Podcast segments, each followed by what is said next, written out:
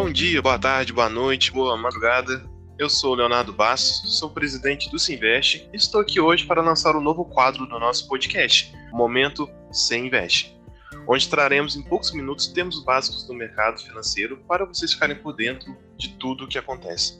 E hoje falaremos sobre a bolsa de valores. O mercado de ações está muito em evidência e há cada vez mais investidores interessados nele. Para muita gente, a bolsa de valores ainda pode parecer um ambiente distante e difícil de acessar, mas na prática não é nada disso. Existe uma lógica própria, mas totalmente compreensível. Para quem não sabe como funciona a bolsa de valores, é simples de entender. Através dela, uma empresa decide abrir seu capital e disponibilizar ações em troca de verba. Então, os interessados podem se tornar sócios da empresa comprando pequenas fatias do negócio e participando de seus lucros ou de seus prejuízos. Para ter uma ideia mais clara do que é a bolsa, é possível fazer uma analogia. Imagine uma feira onde produtores expõem seus produtos para a clientela comprar. A bolsa de valores opera de forma semelhante. Se você decide vender uma ação e outro investidor tem interesse em comprá-la, ela será o ponto de encontro entre vocês. Bom, a história da Bolsa de Valores em nosso país começou no final do período colonial. Nessa época, a Bolsa de Valores no Rio de Janeiro concentrava a maior parte do mercado de capitais nacionais. Entretanto, naquele período, cada estado brasileiro tinha sua própria bolsa, ou seja, tinham 27 bolsas de valores em todo o nosso território. Além do Rio de Janeiro, que era a capital na época,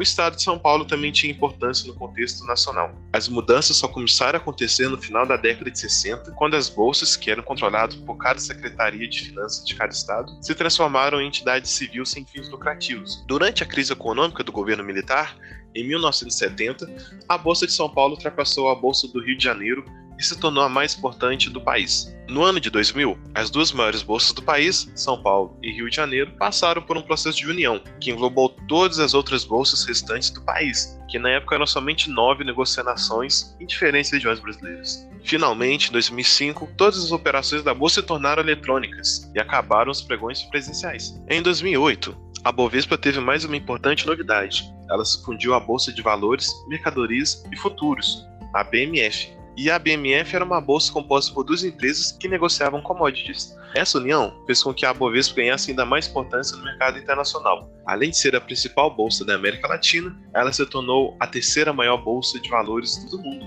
A reunião de forças não parou por aí. Em 2017, uma nova empresa se fundiu à Bolsa de Valores do Brasil. A Central de Custódia e Liquidação Financeira de Títulos, CETIP, foi incorporada à BMF Bovespa tornando-se a quinta maior empresa de comercialização de ativos financeiros do mundo, com patrimônio estimado em 14 bilhões de dólares. Assim, as duas se transformaram em uma nova instituição, chamada de B3. O nome faz referências aos termos Brasil, Bolsa e Balcão, e vem crescendo a cada dia mais. Gostaram? Sigam o nosso podcast Sem Investe Compartilhe com seus amigos, familiares, cachorro e papagaio e siga o nosso Instagram para ficarem por dentro dos temas do mercado financeiro e das últimas novidades. Vejo vocês na próxima. Abraço!